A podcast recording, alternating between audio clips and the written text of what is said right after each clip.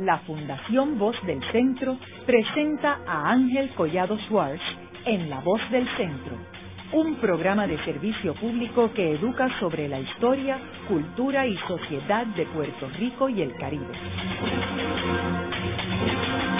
Saludos a todos.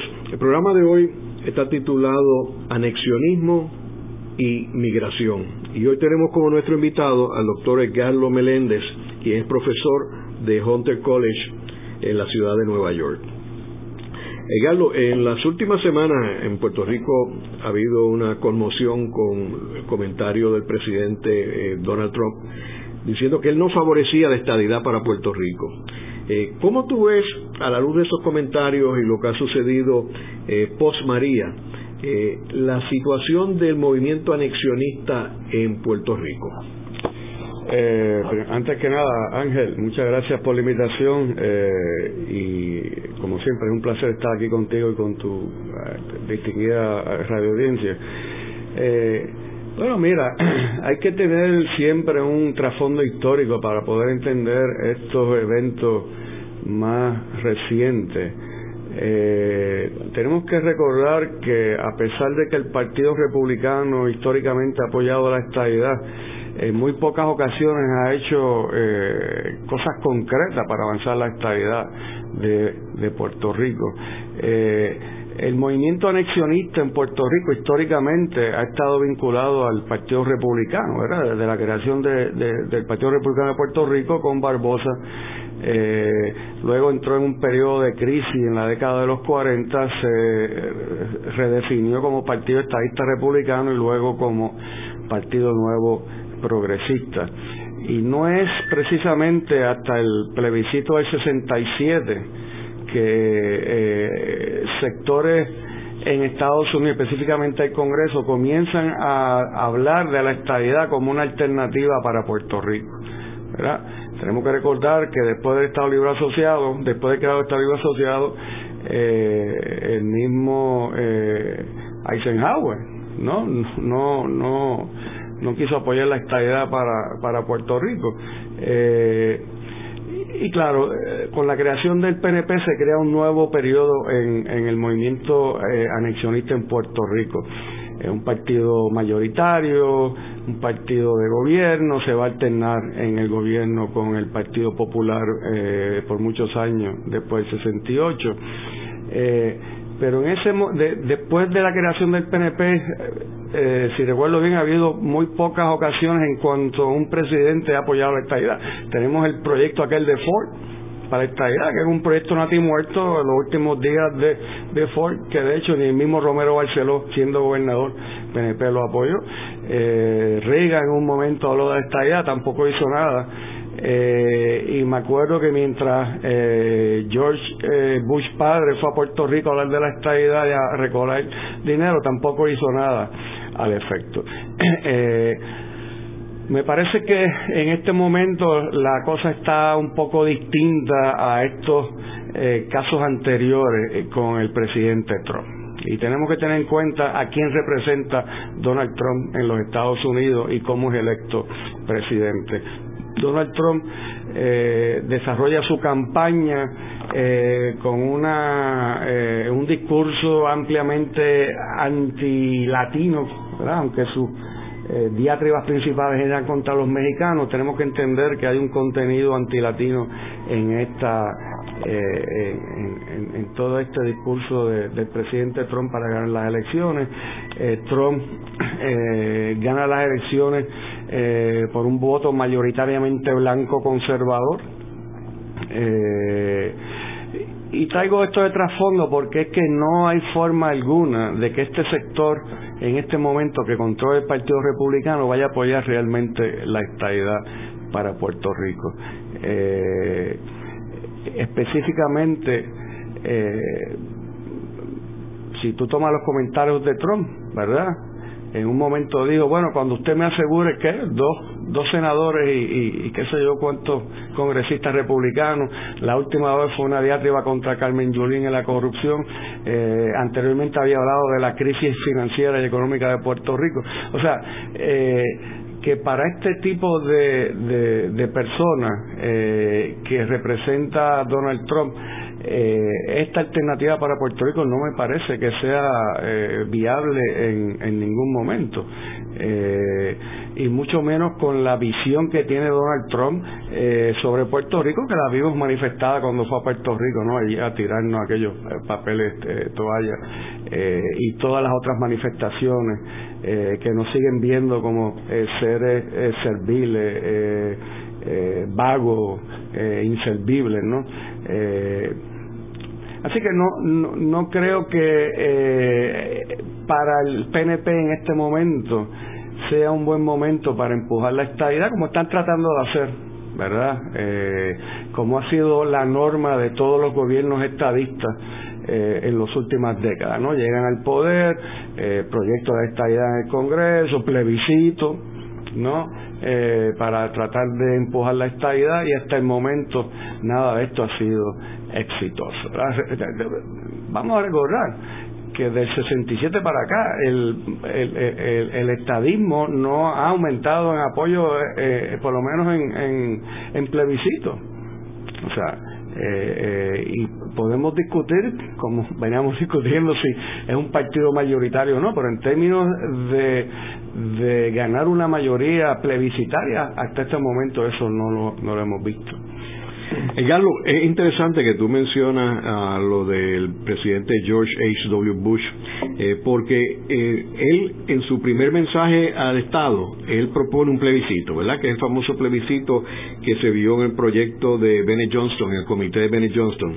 Y, y, es interesante porque él en su anuncio dice que él respalda la estabilidad para Puerto Rico, pero que él aceptará el, lo que diga el pueblo de Puerto Rico. Y entonces en ese proceso, como tú recordarás, participó el gobernador de Puerto Rico, los presidentes de los otros dos partidos, todo el mundo estuvo de acuerdo eh, y finalmente murió en el comité del Senado con una votación 10 a 10.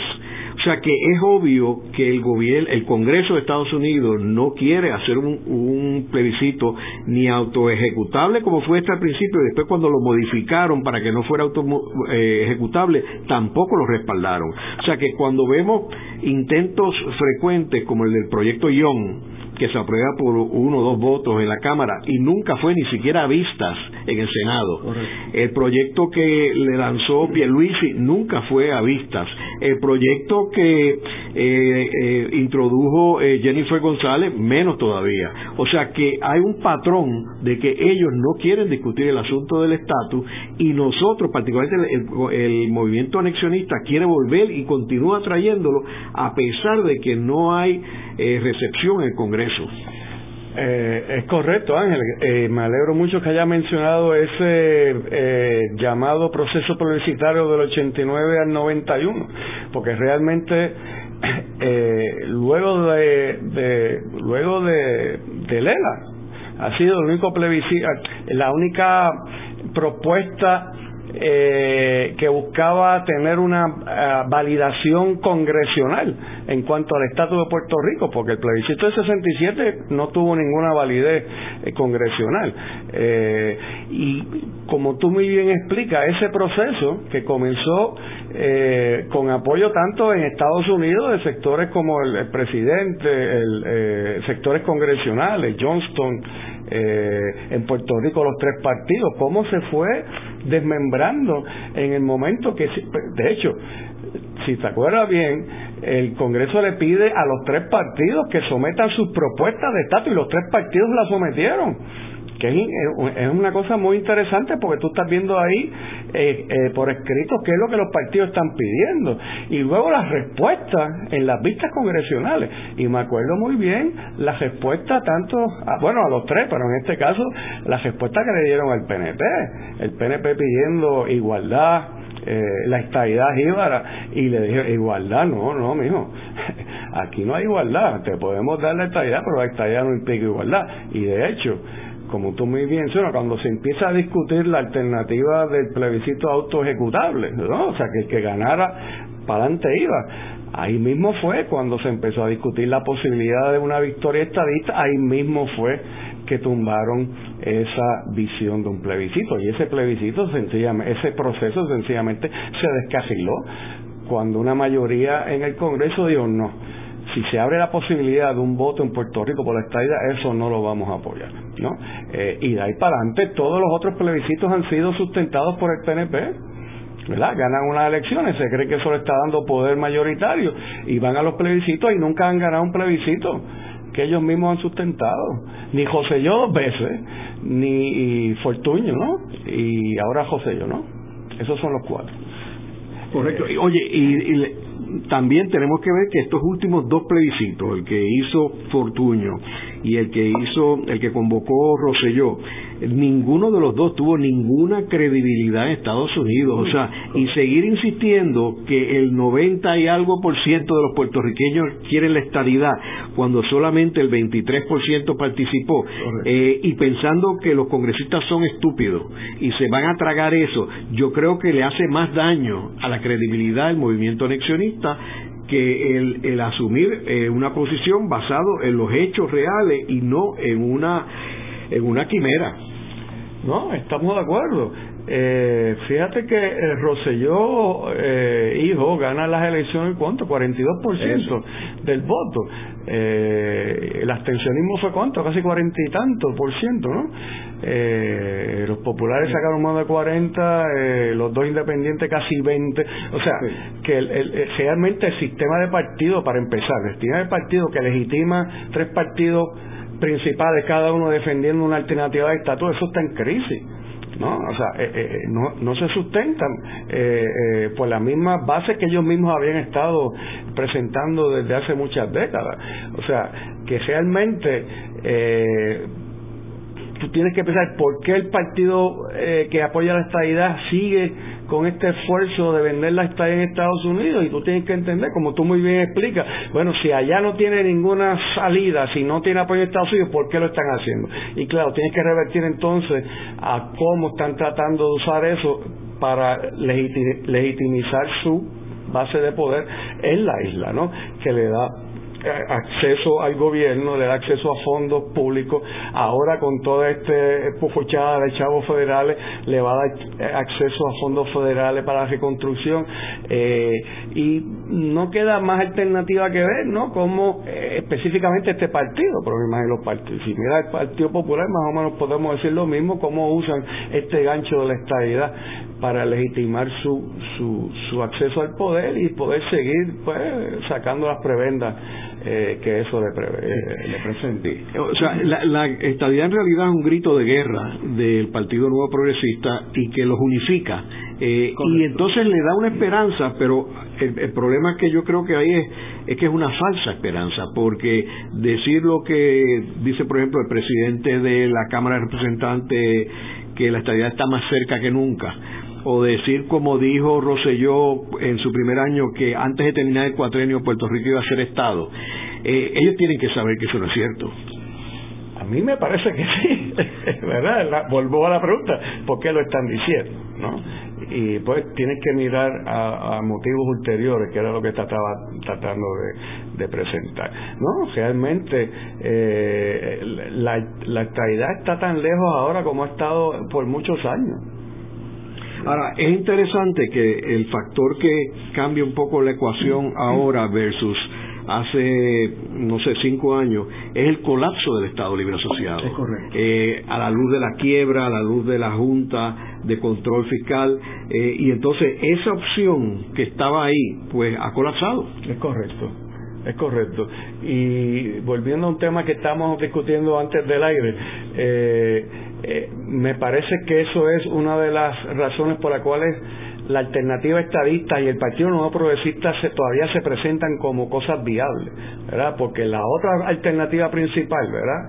Ya que la independencia está, eh, eh, tan marginada y tan, en términos de apoyo electoral tan, tan, tan limitada, la otra alternativa real del partido que apoya el Estado Libre Asociado, un momento que está colapsando, pues también es altamente cuestionable, ¿no? pero volvemos al tema ¿qué hace un partido PNP manejando la colonia? O sea, ahora mismo tenemos a José y yo enfrentándose a la Junta de Control Fiscal que le acaba de nombrar el Congreso de la cual él quiere pertenecer. O sea, eh, las contradicciones no pueden ser más obvias, ¿no? No, y entonces asumiendo en su defensa las posiciones regulares del Partido Popular. Claro, tiene que defender el ELA, porque eso es lo que le está manejando. Pero le están diciendo, mira, este, este, este, este, poder que tú manejas es bien limitado. Nosotros estamos manejando esto. De hecho, le están diciendo, te vamos a enviar fondos para reconstrucción, pero los vamos a manejar nosotros.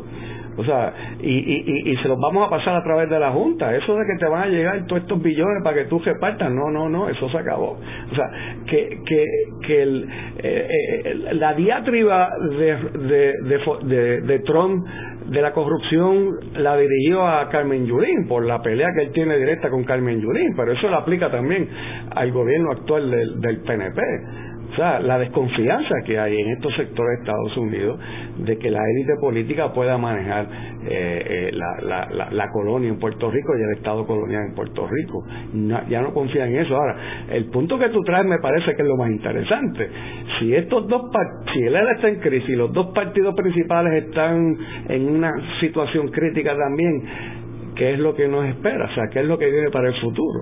O sea, si la, si la alternativa colonial se va a poner en, tela de juicio aquí y en, perdón, en Puerto Rico y en Estados Unidos, entonces cuáles serían las alternativas, ¿verdad?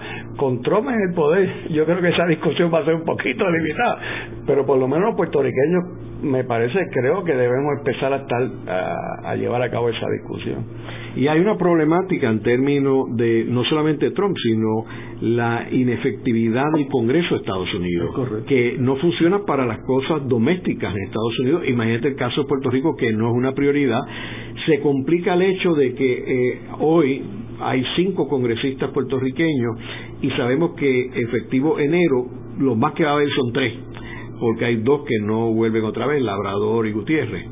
Eh, así que en el mejor escenario que salieran reelectos, solamente hay tres congresistas puertorriqueños. Es correcto, es correcto.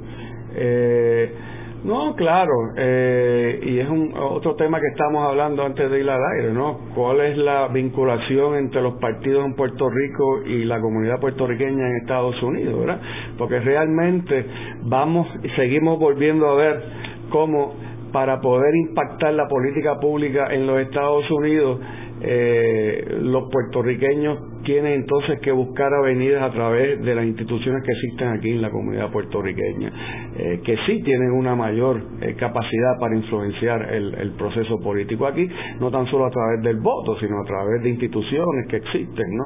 que tienen una influencia en el debate, etcétera, etcétera. O sea que volvemos a ver cómo eh, ese aspecto de la generación colonial de Puerto Rico, que es la emigración eh, eh, de un nivel tan alto, ¿no? Y el desarrollo ya de unas comunidades en Puerto Rico ya por más de 60 años, eh, cómo eso también impacta la situación la situación en Puerto Rico ¿no? el hecho que tú mencionabas anteriormente de que Roselló estuviera y Roselló y otros políticos ¿no? yendo constantemente a lugares como Florida para estar recabando apoyo para lo que él hace en Puerto Rico para recabar dinero eh, dice mucho de, lo que está pasando en Puerto Rico ¿no? Eh, Galo, ¿y cómo tú verías el, el concepto de negación que hay en Puerto Rico de no de no querer oír los mensajes que están llegando que son diáfanos de parte del gobierno de Estados Unidos y que no es Trump nada más, esto viene de atrás, viene viene de la misma la misma estrategia de Estados Unidos con la quiebra, que me dicen personas en Nueva York, o sea, de finanzas, que en realidad esto de la deuda de 70 billones de dólares, esto es nada para Estados Unidos, o sea, esto ellos lo pudieron haber resuelto en un momento sin costarle un centavo, dándole beneficio contributivo a la gente que tiene los bonos, o sea, habían 20 mil formas de bregar esto y sin embargo esa no fue la opción, la opción fue la crisis. Lo que sucedió este anteriormente con eh, detalles como lo de Filiberto Ojeda, eh, el asesinato de Filiberto y cómo, cómo permitieron que se desangrara allí. O sea, ha habido movidas en Estados Unidos que han sido claramente para ver una reacción de parte de Puerto Rico y no se ve ninguna reacción. Ahora lo vemos con el rechazo de la estadidad abiertamente. Nunca un presidente de Estados Unidos había dicho en la historia así tajantemente como dijo Trump. Eh, digo, sabemos que él tiene un estilo muy particular, ¿verdad? Pero nunca nadie había hecho, había dicho eso de esa forma. ¿Tú no crees que hay un concepto de negación del puertorriqueño? Eh, de aceptar esta realidad. Bueno, pues es que esa negación tiene mucho tiempo ya. No, claro. Eh, pero podemos hablar, ¿no? La, la, la, la, eh, la, la, posición de los puertorriqueños, ¿no? De, de, de, de, aceptar el Estado Libre Asociado como una alternativa al, al colonialismo, ¿no? Lo que Arcadio Díaz Quiñones llama la memoria J, ¿no? Que son tres aspectos según él, el militarismo, el colonialismo y la migración. Y como nosotros escondemos eso, lo ponemos en un closet, cerramos la puerta y, creemos que no existe, ¿no? Eh, pues sigue, sigue pasando lo mismo, ¿no? Eh, eh, pero volvemos al punto, ¿cómo entonces aquellos que creemos que tenemos un poco más de, visión, qué respuestas se pueden dar a, esta situación, ¿no? Y yo, y yo, creo que en cierta medida María fue un golpe fuerte, no tan solo por la, la, destrucción que dejó, el número de muertes, eh, sino que creó un, impacto, por un lado positivo en el sentido de la capacidad que tenemos para resolver cosas, pero por otro, específicamente con la respuesta del gobierno federal de, bueno, ¿cuál es esta relación con Estados Unidos, verdad? Porque se supone que somos ciudadanos eh, y se supone que ellos respondan por nosotros, pero inmediatamente al otro día después del huracán como que la respuesta no fue muy muy muy extensa o muy o muy positiva ¿verdad? y lo que decíamos anteriormente como incluso la respuesta en términos de los fondos federales que ya aprobaron cómo está llegando por cuenta gota ¿no? Y, tenemos desde el gobernador para abajo no se están quejando de que el dinero no no está llegando eh, Así que yo creo que estamos en una situación muy crítica. Eh, si tú me pides que predica el futuro, pues ahí me voy a tener que echar un poco para atrás porque realmente no sé. Eh, pero yo creo que pueden deben saber cosas más positivas para nosotros, eh, precisamente porque ya podemos ver un poco más claro cuál es la posición que hay en los Estados Unidos. Es interesante que parte del problema es que no se le dice la verdad a la gente. Por ejemplo, eh, todo el mundo habla de FEMA y que FEMA este, está donando este dinero a Puerto Rico, pero ese dinero fue los puertorriqueños que lo enviaron a, FEMA, porque en todas las, todas las hipotecas y todo esto hay una cantidad de dinero que va para FEMA. O sea que esto no es un dinero, esto es parecido al Seguro Social. Es algo que viene de Estados Unidos, pero algo que nosotros enviamos para allá. Aparte que hay un litigio ahora que, eh, que está basado en la cantidad de impuestos federales que pagan los puertorriqueños. Y se plantea que Puerto Rico paga más impuestos federales que varios de los estados de Estados Unidos. Lo que que no paga contribuciones sobre ingresos, que es otro punto, pero y contribuciones federales paga. Eh, y sin embargo, del punto de vista de Puerto Rico, eh, esto no se conoce tampoco en Estados Unidos. O sea que hay, unos, hay un desconocimiento extraordinario. Eh, también te coge, por ejemplo, esto de, la, del huracán María, cuando el gobernador viene y anuncia que ya Puerto Rico tiene el 100% electricidad y que todos los municipios tienen electricidad, cuando él sabe que eso es falso, eso es una mentira. Hay municipios hoy en Puerto Rico que no tienen electricidad. Eh, por ejemplo, para darte dos ejemplos, Culebra Vieque. Están trabajando con generadores. Y entonces hay una cantidad de municipios que están trabajando, parte del municipio, con generadores que tienen que tener, eh, estar suplidos de diésel todos los días. O sea, que hay electricidad, pero lo que le está comunicando que es que energía eléctrica ha electrificado a Puerto Rico, eso es cierto. No, es correcto, es correcto. Eh, y ahora que mencionas energía eléctrica, todo el debate de qué va a pasar con nuestra infraestructura de generación de electricidad, ¿verdad? Que eso es otro debate, eh, y esto es otro debate que se está tratando de, de, manipular incluso desde los mismos eh, pasillos del Congreso, ¿no? Eh, ¿Quién se va a quedar con ese tostón tan grande que, que es ahora energía eléctrica, ¿no? así que hay muchas cosas por por definir todavía, ¿no? Que están ahí eh, en, el tintero. Pero es correcto, ¿no? O sea, todavía estamos a un año de, a más de un año de María, todavía estamos bregando con las consecuencias de ese desastre eh, natural que se convirtió en un desastre social también y económico. Haremos una breve pausa, pero antes los invitamos a adquirir el libro Voces de la Cultura, con 25 entrevistas transmitidas en La Voz del Centro Procúrelo en su librería favorita o en nuestro portal.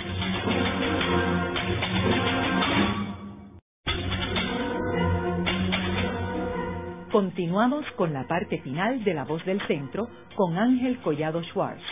Pueden enviarnos sus comentarios a través de nuestro portal www.vozdelcentro.org. Continuamos con el programa de hoy titulado Anexionismo y Migración. Hoy con nuestro invitado, el doctor Edgardo Meléndez, profesor en Hunter College en Nueva York. En el segmento anterior estuvimos hablando sobre el anexionismo y cómo ha sido afectado eh, por María y por las últimas declaraciones del presidente Donald Trump. Eh, ahora me gustaría, Edgardo, que entráramos un poco más en migración. ¿Y cómo tú crees? Háblanos un poco cómo ha sido la última migración, emigración a Estados Unidos y, cómo tú ves el, panorama actual y futuro de esta emigración a Estados Unidos. Bueno, déjame, dar un poco de trasfondo, ¿verdad? Porque esto a mí me gusta ponerlo siempre en un contexto, eh, especialmente histórico.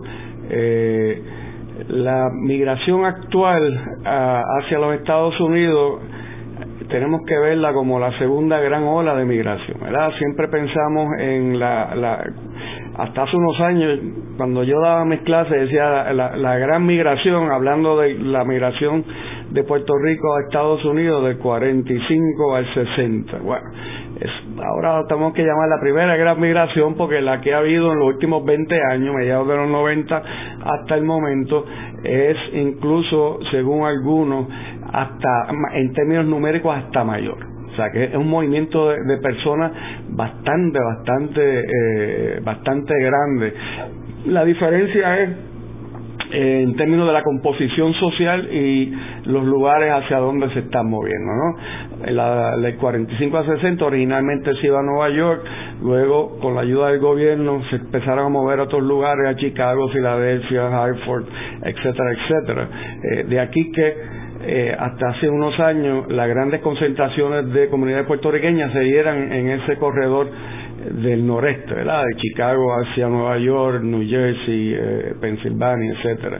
Lo que estamos viendo ahora es que se está dando una gran migración eh, bueno, de, dos componentes. Una es la que sigue saliendo de Puerto Rico, que es grandísima, y otra es eh, sectores de esa comunidad vieja de puertorriqueños del noreste se están también moviendo eh, más o menos hacia los mismos lugares. Florida, por ejemplo, tiene una característica que recibe migrantes tanto de puertorriqueños de la isla como de puertorriqueños del noreste y eso es algo peculiar. Entonces estamos viendo que los grandes números en el área del eh, suramericano, incluyendo hacia Texas y California, ¿no? la composición es distinta, ¿no? Gente, eh, gente más joven, gente más preparada. Tenemos que acordar, eh, recordar que la eh, aunque Puerto Rico sigue habiendo grandes niveles de desigualdad y pobreza, hay un mayor nivel de educación, mayor nivel de destreza, ¿no? y especialmente se está viendo con un sector importante de los que está migrando, que son sectores más jóvenes, más preparados. Así que el recibimiento en Estados Unidos es distinto. Pongo todo esto en el contexto porque eh, lo de María fue excepcional. O sea, creo que el centro ahora acaba de publicar unos resultados de casi 200.000 mil en, un periodo de, septiembre a principios del año, ¿no? Eh, o sea, que, es un número increíble. Pero nuevamente, tenemos que entender, perdón, esta es migración dentro del contexto de lo que ya estaba ocurriendo los lugares hacia donde se fueron los puertorriqueños pues eran los esperados, donde ya había comunidades puertorriqueñas que los estaban recibiendo, ya sea porque había institución o familiares. O sea que en este sentido María no es nada eh, fuera de, lo común. Eh, sí fue un, fenómeno eh, extraordinario, o sea, en el sentido que en tan corto tiempo saliera tanta gente, ¿no? Eh, y yo sostengo pues mi idea de que ya a estas alturas aquello que quería el Partido Popular en los 50 y 60 de que cada puertorriqueño se convirtiera en un migrante pues ya eso ha sucedido ¿no? la capacidad y la infraestructura para moverse y la capacidad del puertorriqueño de moverse a los Estados Unidos con mayor facilidad la diferencia con los 40 60 es la recepción no estamos viendo un rechazo tan tan brutal como vimos en aquella época, ¿no? Literalmente hubo un rechazo en Nueva York, ¿no? De aquí que se movieran puertorriqueños a otros lugares de, los Estados Unidos. Eh, no es que estén todos siendo bienvenidos, ¿no? Pero ese rechazo masivo no, no lo estamos viendo. Eh, a largo plazo me parece que mientras la situación social, económica y política en Puerto Rico no se estabilice, eh, yo creo que vamos a seguir viendo una salida de puertorriqueños de la isla. O sea que la migración no es más que un reflejo de la situación que está pasando en Puerto Rico. ¿Tú no verías eh, esta migración como una válvula de escape oh, en términos de Puerto Rico y por eso no hay mujeres con, con eh, cacerolas en las calles, etcétera? Claro, eh, que de hecho era la, teoría del, Partido Popular o de algunos ideólogos de aquella época del gobierno, ¿no? que la migración es una válvula de escape, pero no era meramente, y, esto es algo que yo creo que a mí me interesa y estoy de hecho trabajando en eso un poco, eh, que yo creo que se debe estudiar también, no tan solo una válvula de escape social y económica, sino política también, es lo que tú estás mencionando, ¿no? que en vez, si no tienes alternativa y te tienes que quedar pues entonces tú miras a ver cuáles son las alternativas políticas que hay eh, para, para resolver esta, esta situación. Aquello que Hirschman llamaba exit voice and loyalty, ¿no?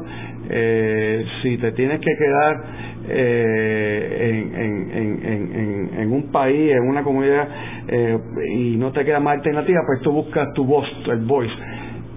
Si tienes una alternativa de salirse, el exit, pues entonces te va. Y eso me parece que ha sido la, la, migración en contexto socioeconómico y político, ¿no? Pero a nivel individual, pues otra cosa, ¿no? Eh, si tú no tienes trabajos, eh, si no tienes capacidad de, de, de, buscar opciones en un lugar, pues te mueves a otro. Y eso yo creo que es lo que ha pasado a, a millares de puertorriqueños ¿no? en las últimas décadas. Eh, ¿y cómo tú compararías esta migración puertorriqueña con otros grupos, como por ejemplo los dominicanos, que es una fuerza grande eh, que hay en Nueva York? Correcto. Bueno, eh, los dominicanos son un, país de migrantes, ¿no? Eh, eh, eh, la República Dominicana ha enviado migrantes a cantidad de países en el mundo, ¿no? Suramérica, Europa y los Estados Unidos por las mismas razones, ¿no? La, incapacidad de la sociedad y la economía dominicana de, de proveer trabajo a muchos de estos dominicanos. esa migración es interesante porque los puertorriqueños habíamos sido el, grupo llamado latino más grande en Nueva York eh, por muchas décadas. Ya estamos siendo reemplazados. Los dominicanos ahora mismo son mayoría en Nueva York eh, y hay otros grupos ya latinos que eh, también están aumentando en número. O sea que la composición de, de la comunidad latina en Nueva York ha cambiado y eso también tiene implicaciones eh, para el futuro socioeconómico y político de los puertorriqueños, ¿no? Por ejemplo, están aumentando la cantidad de dominicanos en, en el Bronx, que ha sido una base de poder político y social muy importante para la comunidad puertorriqueña, ya sabemos que eso eh, va a cambiar en, en el futuro. O sea, eh, que el, el, el como te diría, el desarrollo de, otras migraciones específicamente latinas a lugares como Nueva York, pues también está teniendo su impacto sobre la, la comunidad. Eh, y pues, también puede explicar un poco por qué los puertorriqueños están migrando de Nueva York hacia el sur, incluyendo Florida. Y vemos que en el caso de Florida, pues es al revés, porque quien está perdiendo el control que tenía absoluto eran los cubanos, que controlaban el estado de Florida y ya no puedes decir así, o sea, el, particularmente áreas como Orlando, como Tampa, eso es territorio puertorriqueño. No, y en términos políticos del Estado, los puertorriqueños se han convertido ya en, la contrabalanza al, poder cubano, ¿no? Al, voto cubano. Al poder no, pues todavía los cubanos tienen mucho poder económico, pero en términos de voto, eh, y claro, los puertorriqueños han puesto en juego el Estado para los demócratas. ¿no? O sea, que, que, que es importante en términos del contexto eh, electoral eh, y hablando de eso, por ejemplo, hablando de la recesión post marea, que un gobernador republicano como Scott, que ahora está en carrera para ser senador, buscando el voto puertorriqueño, eh, como Scott implantó un sinnúmero de programas para los migrantes luego de María, dándole una bienvenida eh, casi inaudita, ¿no?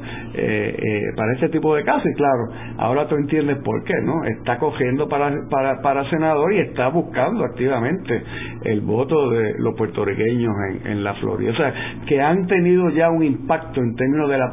Anteriormente ningún republicano iba a estar buscando votos por eh, o sea, que han tenido un impacto incluso en, en, estados como Florida eh, para la política local. Y lo seguirán teniendo. Ahora, parte de esta migración eh, es distinta a la de a la de antes de María, eh, y es que algunas de las personas, por lo menos algunos, aunque sea un grupo pequeño, ha regresado. Es correcto. y otros no descartan regresar otros, eh, yo me he encontrado personas mayores particularmente que definitivamente no regresan, tienen las casas a la venta, etcétera. O sea que esta, esta composición de esta migración es distinta a la de otras inmigraciones. Bueno, es, es un poco distinta a la que venía ocurriendo ya desde los 90 en ese sentido, tú tienes toda la razón. Eh, es gente que es movida, eh, mucha gente es movida por el desastre, ¿no?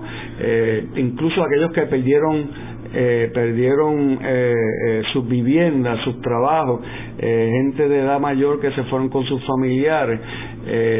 y yo creo que todavía estamos en un periodo de ver qué es lo que pasa con este tipo de personas. Sabemos que algunos están regresando, ¿verdad?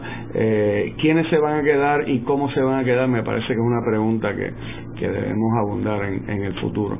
Pero sí, ahora, lo que te quería decir es que una vez salimos del contexto de María, la migración que se venía dando antes de María sigue sucediendo, ¿no? Gente que eh, por alguna razón eh, tienen sus grados académicos, no encuentran trabajo en Puerto Rico, ven la migración como una salida y alternativa para ellos.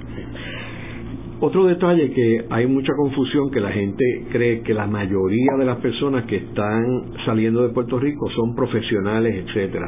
Y eso no es cierto, porque la mayoría de la población de Puerto Rico no es profesional, o sea que la mayoría de la gente en Puerto Rico es pobre, así que por ende la mayoría de la gente que está saliendo es pobre. Lo que pasa es que sí está saliendo un grupo profesional que aunque es pequeño desde el punto de vista numérico, tiene un impacto grandísimo en Puerto Rico. Por ejemplo, que se vayan el 15-20% de los médicos tiene un impacto devastador en Puerto Rico, aunque numéricamente sea un número pequeño. Y ese es uno de los grandes problemas. Hay especializaciones que se están eh, eliminando en Puerto Rico, porque no hay médicos. Entonces las clases graduandas se están yendo, máximo cuando en la reforma de salud del gobernador Rosselló se elimina toda esta la, la, cuestión de los hospitales, se privatizan y ahí era padre. padre y ahí es que se hacían los estudiantes, los internados, etcétera, y obliga a las clases graduandas a tener que irse a Estados Unidos a terminar las especializaciones y los, y los internados. O sea que no es que se van, sino que nosotros los mandamos para afuera, que eso no era así antes. Es correcto, es correcto. Y entonces estamos por eso perdemos los profesionales. Entonces también la clase y este problema viene antes de la crisis económica. Yo recuerdo haber hablado de esto cuando se estaban eh, eh, analizando los graduados particularmente de Mayagüez del colegio de Mayagüez que la, un por ciento grande de los graduados se estaban yendo. Y entonces yo levantaba, y no había, no había crisis todavía económica. Y recuerdo haber planteado esto en la administración de la Universidad de Puerto Rico, alertando que había un problema. Porque obviamente había un desfase entre el producto y el, proyecto y el proyecto educativo y, el, y la economía y las oportunidades de empleo y entonces tú estabas educando personas para que se fueran del país y había un problema en aquel tiempo. O sea, esto se magnificó con la crisis económica. ¿Estamos de acuerdo? Sí, sí, sí. Ahora, ¿y cuál, cuál es el futuro en términos de esta situación? Bueno, a mí me parece que la, la, la, la forma más eh, viable, racional para aguantar la migración es desarrollar el país, o sea, proveerle empleo a aquellos que estén dispuestos a trabajar y como tú dices eh, garantizar algunas áreas que nosotros necesitamos como es la medicina no eh, hasta que eso no se resuelva eh, vamos a tener seguir teniendo el mismo problema no un aspecto que a mí me parece que deberíamos entender es también la crisis política. Eh, y eso lo estaba hablando con otros compañeros, con Israel y con Israel Rivera, que es conocido de ambos. Eh, cómo la crisis política crea este sentido de disatisfacción, de no, de no ver a, largo plazo qué es lo que puede pasar, ¿no? Eh, y si tú no estás tranquilo, eh, si tú no tienes eh, visión de futuro, ¿no? Para ti, para, para tu país, a largo plazo, eso puede ser también una, una motivación para que individuos decidan emigrar del país. Yo creo que hay, un problema también de las prioridades invertidas. por ejemplo, la prioridad no debe ser pagar la deuda que es impagable. La prioridad debe ser generar empleos. Es correcto. En la medida que tú generes empleo, podrías considerar pagar algo de la deuda. Pero si no generas empleo, o sea, reduciendo el número de empleos del gobierno, etcétera, no es la fórmula. Eh, tienes también el caso de los políticos. Eh, eh, la prioridad de los políticos debe ser reconstruir a Puerto Rico. La prioridad de los políticos actualmente, de toda la clase política, es salir electo. Y entonces, mientras tengas todas estas estas prioridades invertidas, la cuestión del estatus, la cuestión del estatus de Puerto Rico debe ser poder crear un estatus viable para Puerto Rico, para ese desarrollo económico. No es que si tú quieres el Estado Libre Asociado, la estadidad o la independencia, es tú tienes que buscar qué, cuál es el estatus viable y que más le conviene a Puerto Rico y que tú tengas la decisión de, llevarlo a cabo. O sea, porque sabemos que la estadidad, por más que tú creas que esa sea, eh, el, sea el estatus viable, ellos no la quieren. Así que mientras ellos no la quieren, tú seguís pensando que tú los vas a convencer a ellos con todos los mensajes que te, que te están enviando, es un ejercicio estéril. Y no tan solo estéril, sino que estás manteniendo el status quo, porque no estás buscando otra alternativa. Correcto, o sea, no estás, no estás creando una economía, no estás generando empleo y estás poniendo todos los huevos en una canasta, que es conseguir que vas a convencer a este otro país que tú sabes que el país no es la gente de Florida, no es la gente de Nueva York, no es la gente de California, que son liberales. Eh, Estados Unidos está controlado por un Senado, y un Senado que lo vemos es el voto electoral que eligió a Donald Trump. Es correcto. Y esa dinámica, y Puerto Rico, si tú estudias la historia de Puerto Rico, uno se da cuenta que todos los problemas que ha tenido Puerto Rico en términos del estatus, la raíz está en el Senado de Estados Unidos. Desde el propio Tratado de París, que apenas se aprobó por dos votos, hasta la ley Foraker, la ley Jones, todos han sido problemáticas que ha tenido Puerto Rico superar en el Senado, incluyendo el Estado Libre Asociado. Sí, porque acuérdate que el Senado es la, la, Cámara de, la, de lo que supuestamente es la aristocracia en Estados Unidos, que es eh, obviamente casi siempre el sector más conservador. Ahora, ¿tú crees, ¿tú crees que esta migración va a seguir, eh, aunque baje el ritmo, eh, pero va a continuar eh, hasta que no se resuelva el problema de Puerto Rico? Bueno, hasta que no se resuelva por lo menos el problema social y económico de Puerto Rico, ¿no? Te puede añadir político por lo que estaba mencionándote, pero definitivamente mientras la condición actual siga así, es, un, es, un, es un motivo para, para eh, individuos decidir migrar. Este, sí, mientras la cosa continúe, la migración va a ser un resultado de, la situación actual. ¿Y cómo tú ves las oportunidades en términos de los puertorriqueños aquí en Estados Unidos? Bueno, política, política o económica. Volvemos a depende de quién es que se está viniendo, ¿no? En términos de edad, de destreza, de, trasfondo eh, educativo, clase social y a dónde te va, ¿verdad? eh, porque, eh, y esto ya economistas lo han trabajado, una razón por la cual los puertorriqueños se están yendo a Nueva York es que es más caro y más difícil vivir en Nueva York, ¿verdad? Si te mueves al área del sur, donde la economía eh, eh, últimamente ha estado en mayor crecimiento, el costo de vida es más barato, pues entonces eh, tus condiciones de vida van a ser un poco distintas, ¿no? Eh, volvemos, si traes ya eh, eh, destreza de trabajo, eres profesional, pues tus posibilidades van a ser mucho mejor. También depende de, de, cómo esté la economía de Estados Unidos, ¿no? Ahora mismo estamos en un momento de alza, ¿no? Donde hace falta mano de obra. En ese sentido, aún personas con menos destreza laborales pueden conseguir trabajo. Puede que eso cambie, ¿no? Porque sabemos que la economía es cíclica, ¿no? Eh, y de hecho, históricamente, los flujos de Puerto Rico, de Puerto Rico a Estados Unidos eh, están relacionados a los ciclos económicos. Eso ya lo han trabajado eh, varias personas, ¿no? Incluso el gobierno de Puerto Rico estaba consciente de eso. Eh, y en el Hunter College, ¿qué, ¿qué estudios se están haciendo allí en términos de la emigración eh, actual? Bueno, tú me estás hablando del Centro de Estudios Puertorriqueños, correcto.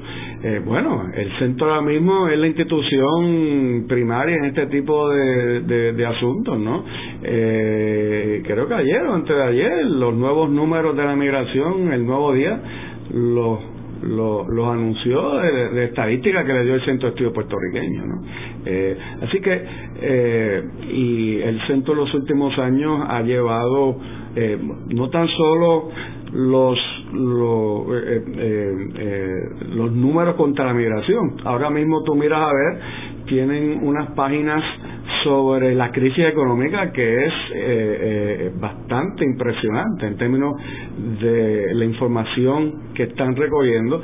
Eh, al otro día del, de María, el centro también eh, estableció varios proyectos con respecto a María. Tiene también un web, en, su website una página de información importantísima sobre la migración por María. o sea que el centro ahora mismo es sin duda alguna la institución en los Estados Unidos que está produciendo eh, la, mejor eh, eh, información y de mayor calidad sobre los puertorriqueños, sobre la migración, sobre su situación educativa, social, económica y como te mencioné, está siguiendo muy de cerca estos asuntos económicos en, de Puerto Rico.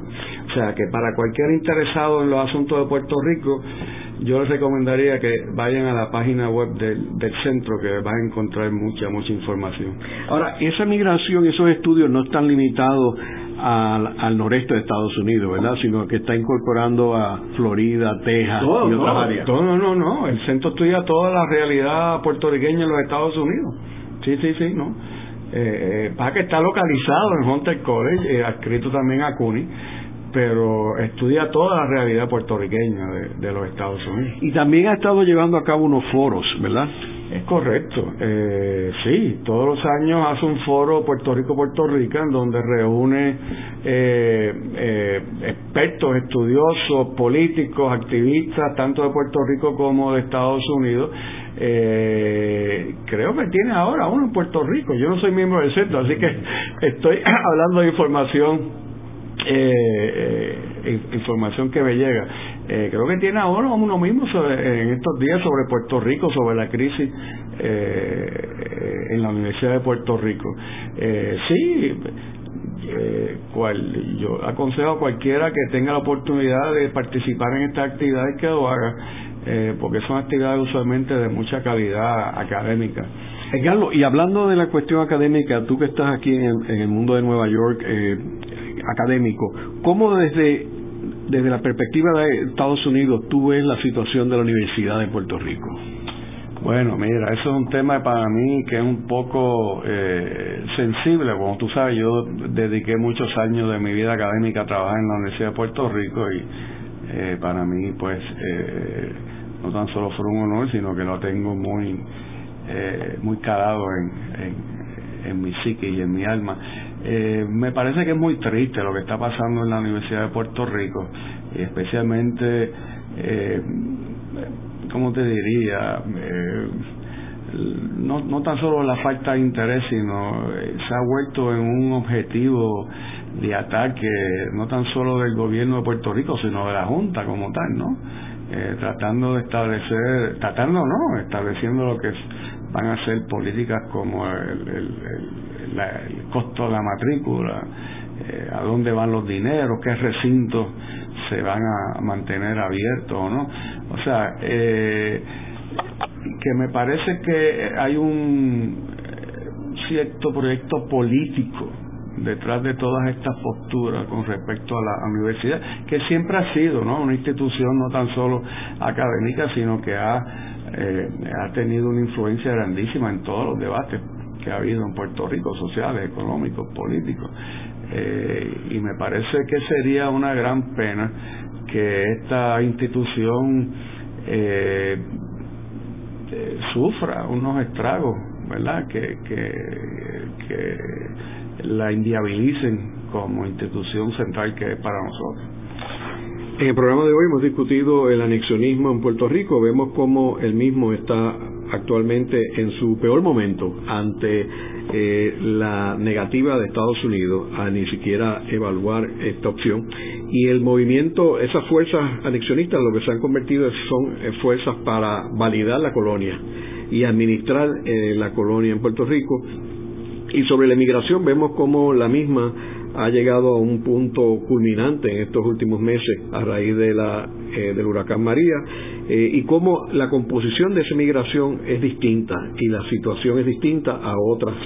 Y hay que ver cuál va a ser el futuro que está condicionado a las condiciones socioeconómicas de Puerto Rico. Eh, muchas gracias.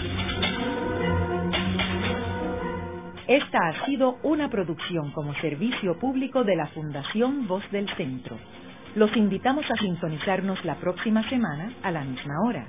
Y recuerden que pueden adquirir el libro Voces de la Cultura en su librería favorita o en nuestro portal.